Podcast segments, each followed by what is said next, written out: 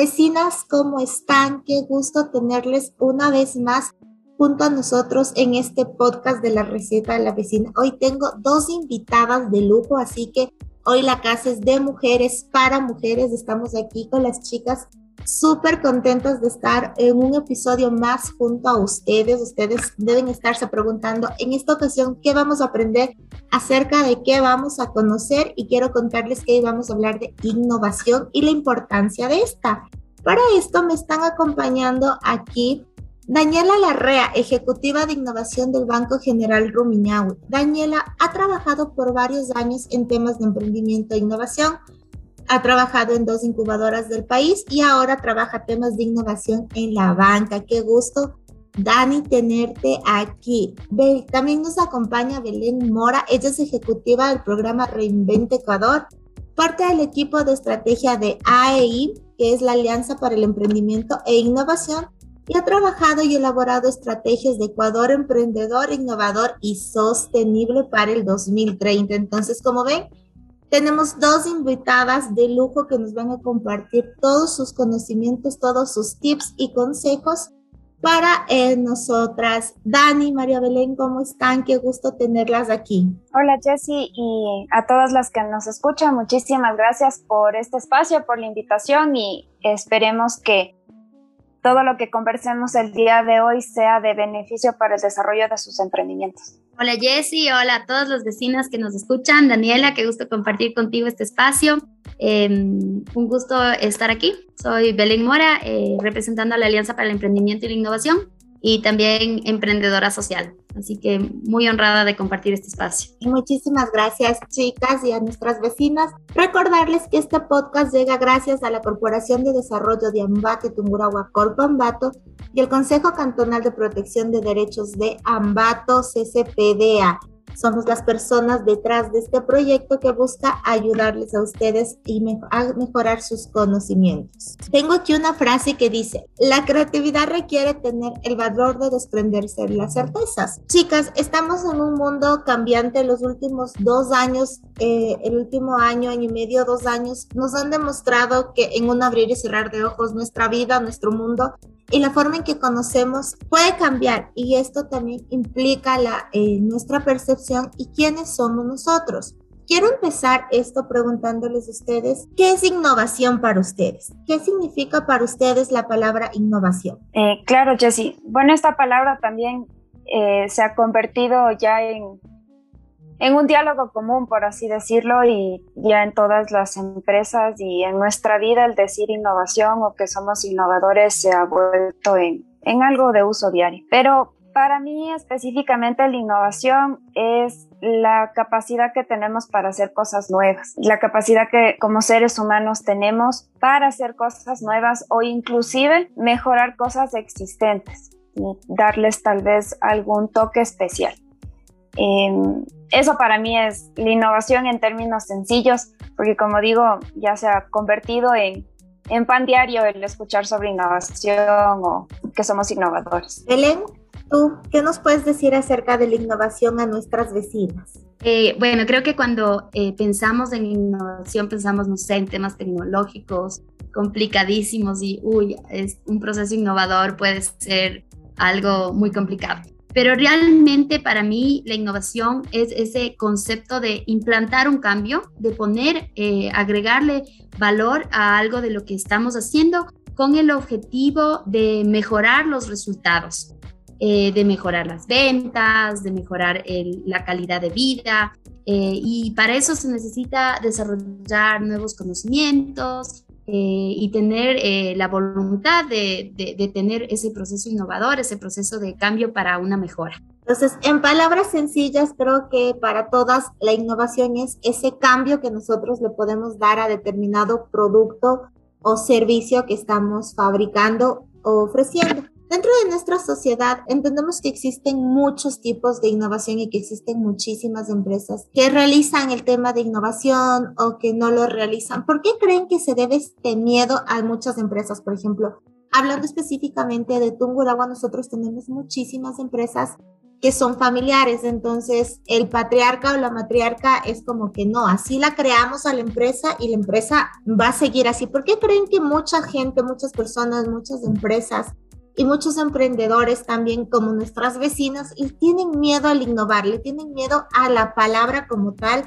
y al proceso que implica esto. No sé, Belén, si tú nos ayudas en esta ocasión. ¿Por qué crees que se da este miedo de todos nosotros a innovar? Bueno, creo que cada vez ese miedo se ha ido venciendo por la necesidad. Es decir, estos, este último año y medio por la pandemia nos vimos obligados a innovar y también obligados a ajustarnos a la innovación que tuvo el mundo en general. Pero creo que no es lo mismo innovar que inventar. Y, es importante decir esto porque creo que es este, esta, este, este desconocimiento em, de, de, de, lo que es innovar lo que nos hace tener miedo.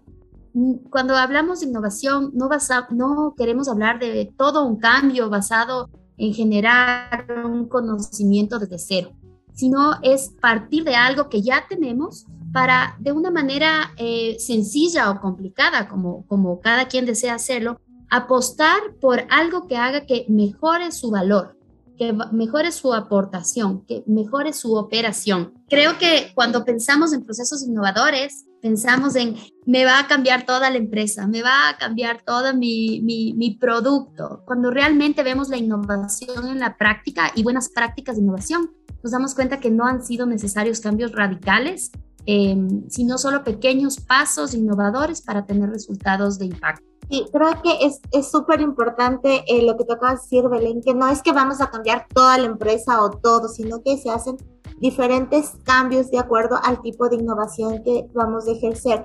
Daniela, ¿cuáles crees tú que son las, eh, las innovaciones más permanentes o más constantes a las que nosotros debemos adecuarnos o adaptarnos? ¿Cuáles son las innovaciones presentes dentro de Ecuador o las innovaciones por las que más aplican los emprendedores? Antes de, de contestar la pregunta, también quisiera complementar lo que dijo Belén a un tema de que culturalmente tenemos un chip de no querer fracasar.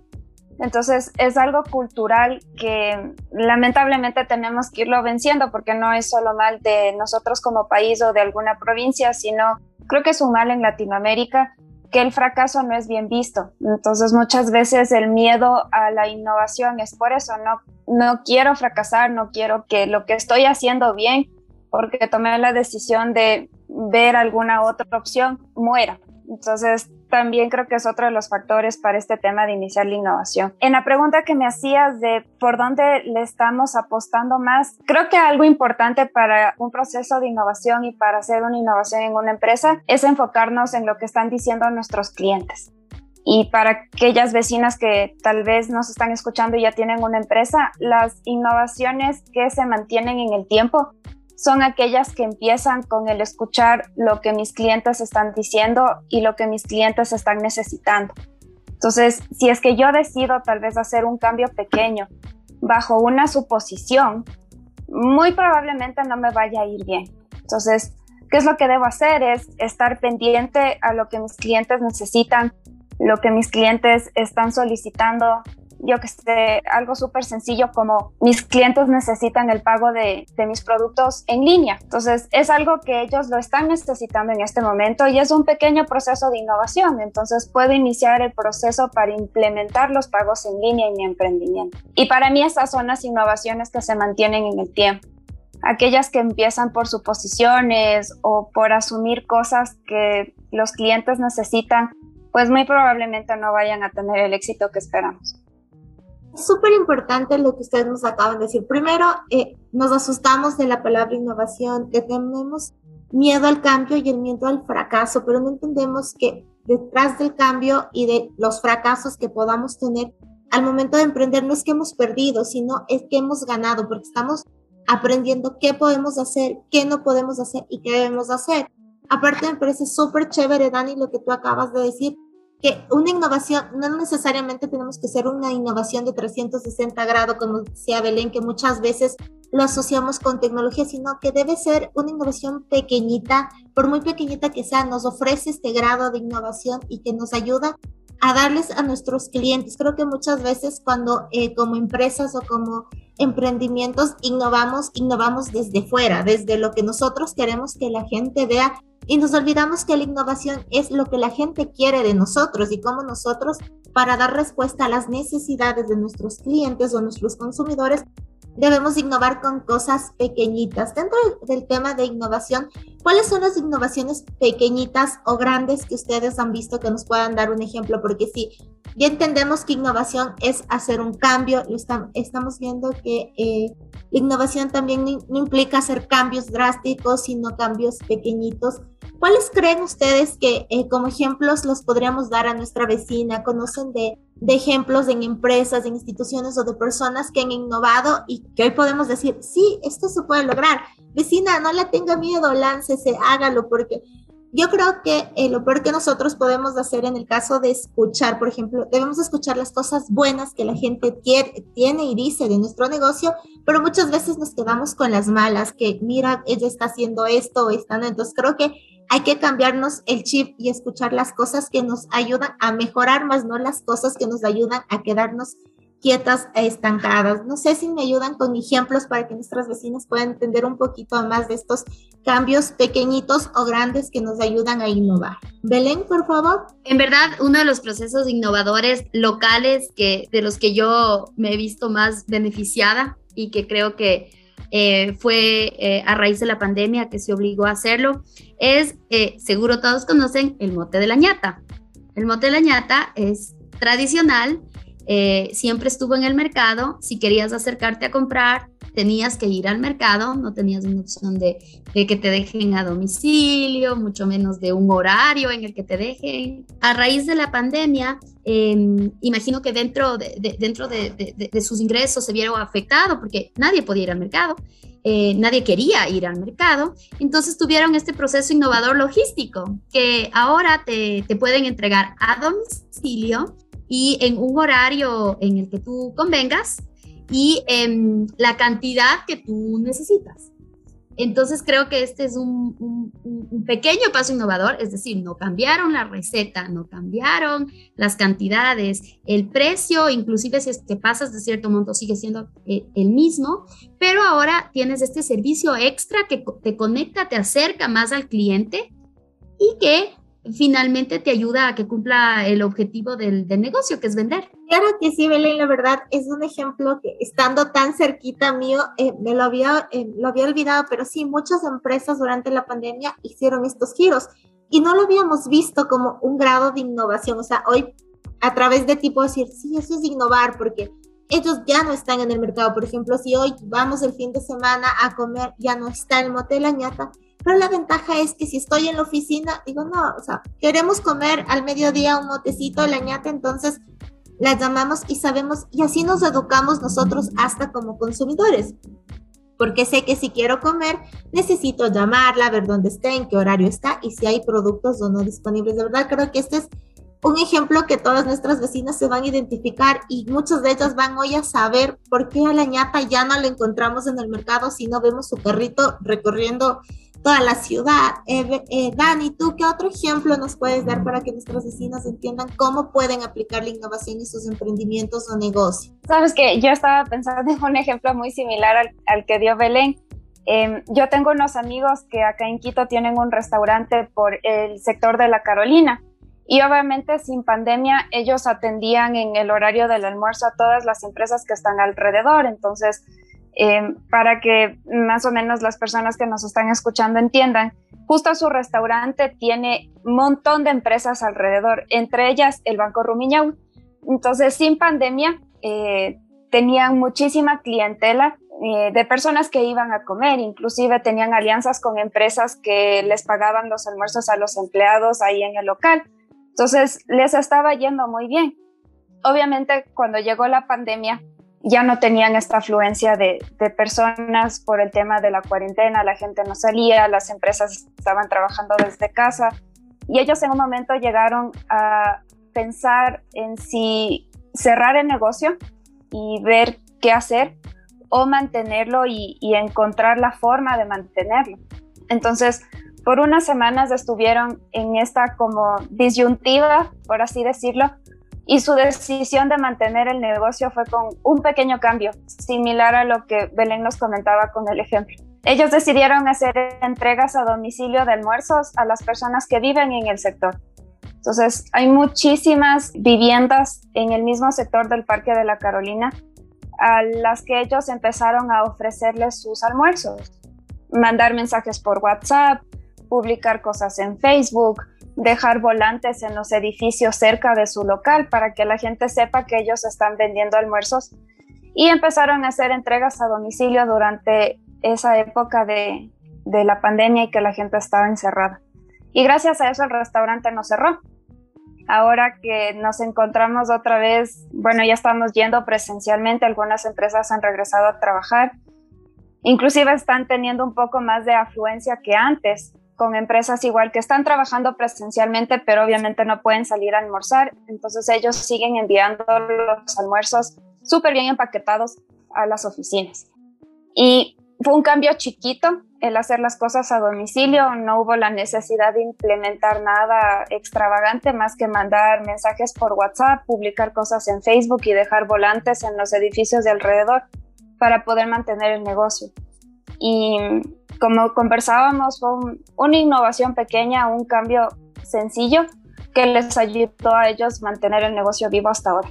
Creo que sí, creo que durante la cuarentena muchos negocios, muchos emprendedores nos vimos eh, forzados y todos como personas nos vimos forzados a cambiar, porque si todos es natural eh, tener miedo al cambio, siempre cuando hay un cambio en nuestro sistema se activa y es porque el miedo a lo desconocido asusta, pero creo que sí, muchos, muchos temas de innovación se dieron a pequeña escala, pero que ayudaron muchísimo a que los negocios no mueran, a que los negocios sigan. Y en el caso que tú nos cuentas, Dani, eh, creo que este grupo, eh, tus amigos en el restaurante, en lugar de tener un solo cliente, ahora tienen dos tipos de clientes, porque antes atendían solo empresas y dentro del local y ahora tienen empresas, familias dentro del local y fuera del local. Entonces, son oportunidades que nosotros las vemos, aparte de que las herramientas que necesitamos para innovar tampoco son herramientas súper tecnológicas, porque como le decía Belén, siempre asociamos eh, la innovación a la tecnología. Sí, es un sinónimo de tecnología, pero debe ser recuerdo a las herramientas que nosotros tenemos. Como tú nos dices, usaron WhatsApp, usaron volantes, usaron... Em, el, tema de hacerse conocer y de poder eh, darle esta seguridad, porque creo que más que todo dentro de los negocios alimenticios, lo que más ayudó a que los negocios se puedan mantener es esa seguridad que lo que estoy comiendo no, no viene con este temor, porque creo que a todos nos pasó que al inicio de la pandemia no, nos podíamos comer ni un chicle porque vení sin bañarlo en alcohol. Entonces, era esa seguridad de, de no puedo comer, de tengo que comer. Entonces, creo que que es súper chévere estos ejemplos que nos han dado porque son cambios súper pequeñitos con herramientas que tenemos a la mano que muchas veces no, no las sabemos usar. Yo, por ejemplo, sé decir, o sea, el Facebook, en vez de estarle averiguando la vida ajena a, a su vecino, vea qué está consumiendo, qué está haciendo, qué, qué, qué, qué, le gusta para saber. O sea, si ya vamos a estar ahí como que pajareando, veamos algo para que nos, nos ayude a nosotros. Y creo que estos ejemplos fueron súper... Eh, súper buenos para que nuestras vecinas vean que no, necesariamente no tengo que contratarle a Belén, no tengo que contratarle a Daniela para que me haga un súper cambio innovador, sino que yo misma, eh, escuchando y viendo cuál es la necesidad de mi cliente, puedo hacer estos cambios innovadores que me permitan a mí seguir, crecer y avanzar. Entonces me parece súper chévere esto. Otra de las cosas que yo les quería eh, preguntar en el tema de innovación es el presupuesto. Muchas veces pensamos en innovación y pensamos en una consultoría de cientos de dólares, en un proceso larguísimo, en un proceso eh, súper tenue y exigente. Y hemos visto que la innovación se puede dar eh, a, a pequeña escala, pero en tema de presupuesto, ¿ustedes consideran que dentro de, de nuestro modelo de negocios debemos tener un presupuesto eh, para innovación o, o, el tema del presupuesto para innovar está como que sobreentendido? En, este tema creo que es importante sí hacer una referencia a que existen diferentes tipos de innovación y a los diferentes tipos de innovación también depende el monto de dinero que se va a invertir. Entonces, si estamos hablando de innovaciones pequeñas que son un tipo incremental, em, el presupuesto de la empresa obviamente no es, no es muy alto porque son pequeños cambios. A eso se refiere el incremental. Pero si ya estamos hablando de una innovación disruptiva, ahí obviamente el presupuesto va a ser muchísimo más amplio porque ya es un cambio drástico que la empresa va a llevar. ¿Qué es lo que yo opino? Es, em, es sumamente importante contar con un presupuesto dependiendo del tamaño de la empresa. No, no quiero que piensen si del 100% el 90% tiene que estar destinado a innovación. No, porque depende mucho de, del sector en el que esté, del tamaño, del nivel de ventas que estoy manejando al momento. Em, pero sí es importante dejar un presupuesto para estos pequeños cambios, para estas pequeñas mejoras que se van a ir haciendo en, en el negocio. Y como digo, depende mucho del tipo. Si me voy a enfocar 100% en temas incrementales, que son pequeños cambios como los que hemos estado hablando, el presupuesto no va a ser muy alto tal vez unos 500, me invento, tal vez lleguemos a unos mil dólares en cambios. Pero si ya me quiero hacer una innovación 100% disruptiva y ser el nuevo Uber del Ecuador, obviamente voy a necesitar una inversión y un presupuesto muchísimo más alto. Entonces, yo lo dejaría en el depende, pero sí es importante separar un poco de dinero para estos procesos. Belén, eh, tú eh, cuéntanos, em, eh, Dani nos ha dicho que sí es necesario tener, de acuerdo al, a la capacidad de nuestro negocio, un presupuesto para innovación. Dani nos ha hablado un poquito de los tipos de innovación que es la disruptiva y la otra, la innovación disruptiva y la otra era... incremental y disruptiva incremental y disruptiva. No sé si nos pueden ampliar un poquito más, porque ahorita sí nos, con nuestras vecinas están como que, a ver, si innovar era hacer cambios chiquitos, ese es la incremental. En la disruptiva, ¿cómo podemos, eh, cuál es este tipo de innovación, Belén? No sé si nos ayudas tú.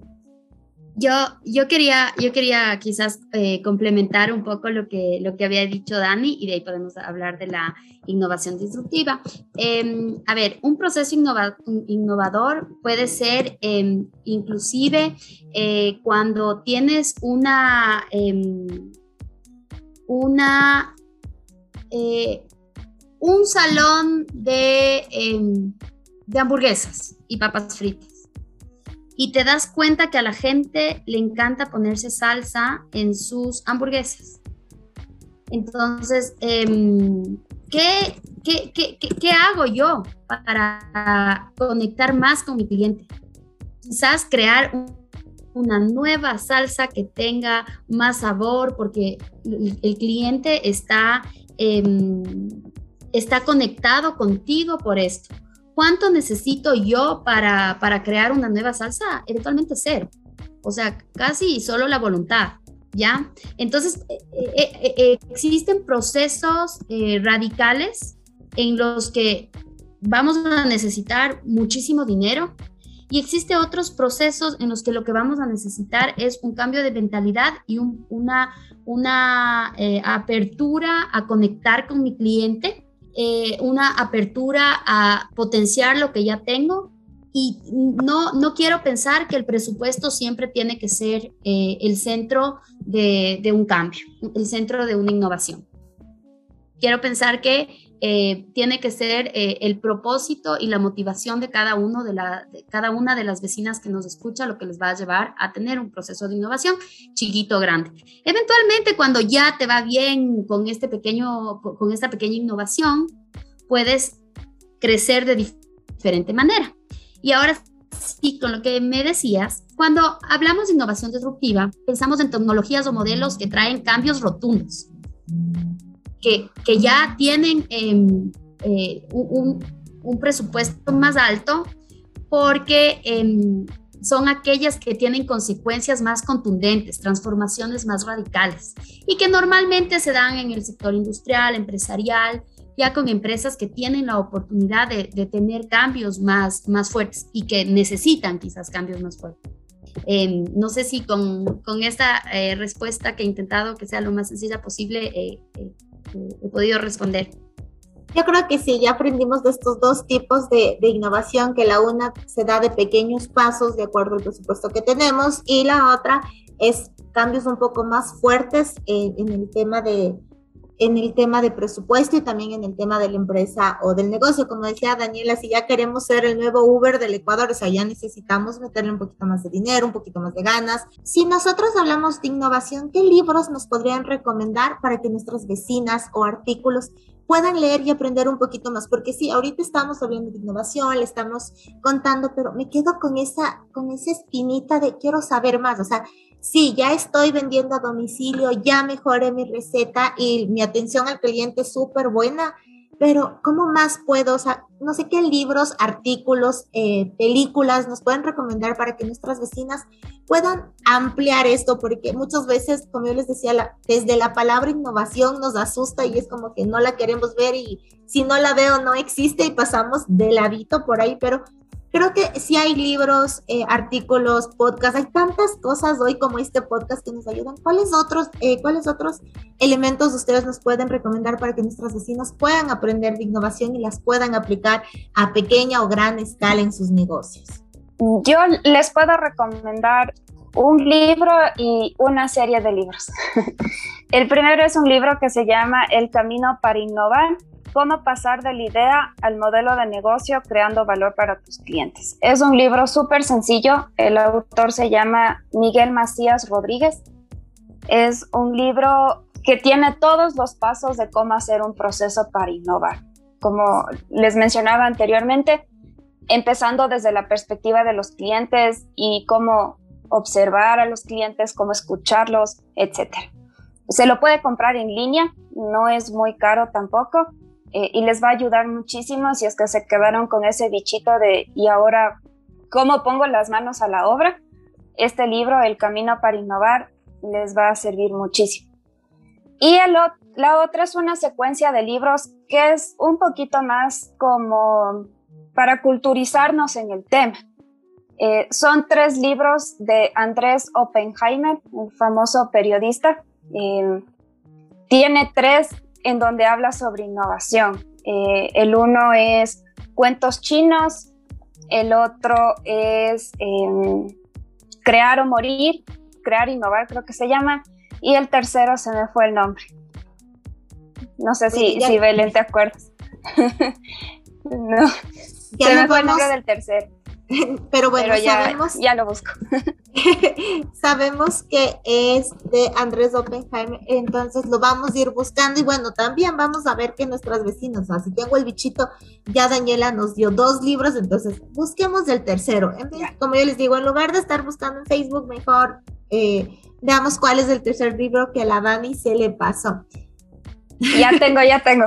A ver, ya la Dani ya eh, encontró. Dale, Dani es Sálvese quien pueda, Crear o morir y Cuentos chinos. Son los tres libros de Andrés Oppenheimer en donde habla sobre innovación.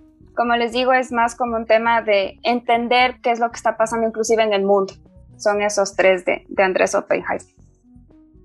Tú, Belén, ¿qué libros, series, podcasts, videos y un sinfín de material que tenemos nos puedes recomendar para que nuestras mm. vecinas, mientras cocinan, mientras limpian, mientras atienden a los bebés, puedan puedan aprender. Chévere, bueno, eh, yo, yo eh, no soy mucho de, lectura académica, de lectura ejecutiva, em, pero sí sigo muchas redes sociales que me ayudan como con pequeñas pastillas de, información.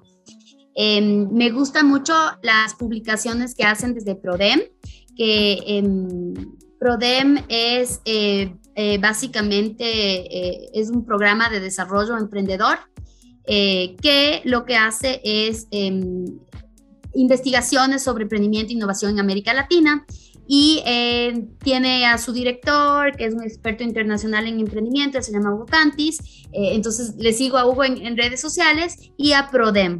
Y entonces normalmente tengo información de, de, esta, de esta fuente. Em, me gusta también invitarles a que, a que nos sigan, que sigan la Alianza para el Emprendimiento y la Innovación a la AEI. Eh, nosotros tenemos eh, normalmente webinars, eh, tenemos invitaciones a, preparar en, los distintos eh, temáticas que se necesitan los emprendedores. Nuestras redes sociales son AEI-S. Em, y definitivamente creo que em, los procesos de, emprendimiento se, se, pueden ir fortaleciendo cuando comencemos a seguir en las redes sociales, en nuestro Facebook, a personas que hagan lo mismo que nosotros y que nos pueden dar ideas innovadoras. No sé, eh, restaurantes en otros países, eh, chefs en otros países, empresas en otros países que nos pueden dar ideas de, de, procesos innovadores. Eh, pero por lo pronto, bueno, la AEI, me gusta también Conquito, me gusta también Prodem, que, creo que pueden dar un, un chévere contenido al, al, día a día de las vecinas que quieren interesarse más en procesos innovadores. Quiero darles las gracias, chicas, Belén y Dani, por estar eh, hoy con nosotros, por compartirnos todos estos tips y conocimientos que ustedes han adquirido. Quiero agradecerles a ustedes y a las instituciones en las que ustedes laboran por este tiempo, por haber estado aquí con nosotros, por compartirnos todo esto, porque lo más bonito de esto me parece es que somos mujeres hablándoles a mujeres, entonces es como que todas lo podemos lograr, todas lo podemos hacer, estamos eh, en diferentes puestos, en diferentes lugares del mundo, pero que todas estamos trabajando eh, para ustedes. Entonces, no sé, Belén, Dani, si tienen alguna palabra de, de, despedida para nuestras vecinas, algún consejo, un mensaje, una frase motivacional, un mantra que puedan darles y dejarles a ellas que están emprendiendo o que están en este camino de emprender, que somos, que tiene sus altos y sus bajos. Dale, Belencita. Ya, chévere. Bueno, yo quisiera decirles a, a todas las vecinas que, mm, que, no están solas, que piensen que siempre va a haber eh, un círculo cercano de apoyo y que em, finalmente para todo este tema de emprender, innovar, em, no limiten eh, sus capacidades, crean en ellas mismas y eh, crean en el potencial que, que llevan de manera natural. Gracias, Belencita. Dani, ¿tú qué les puedes decir a nuestras vecinas? Yo les diría que renuncien al miedo a fracasar, que sean las primeras a hacerle frente a este tema cultural como mencionábamos al inicio.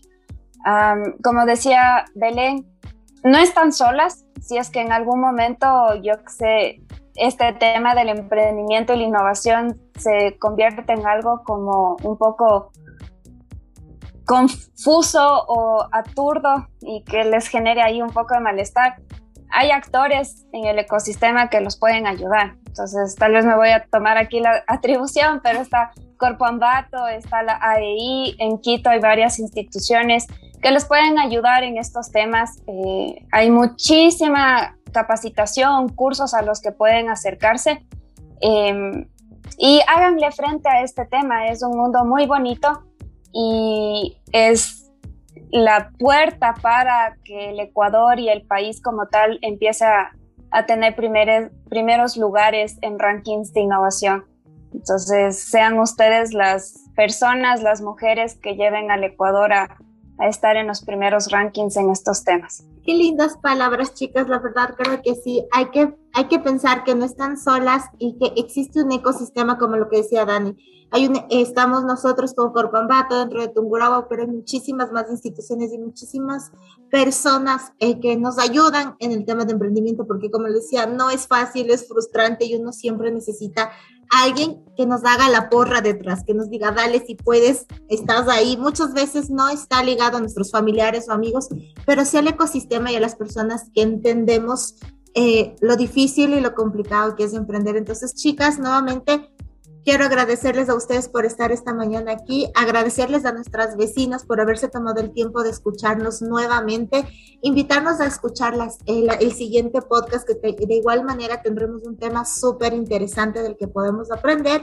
y recordarles a todas las vecinas que el podcast la, la, receta de la vecina llega gracias a la Corporación de Desarrollo de Ambato y Tungurahua, Corpo Ambato y el Consejo Cantonal de Protección de Derechos Ambato. Este ha sido el podcast de hoy en el que conocimos y aprendimos acerca de la innovación y las esperamos en una nueva ocasión.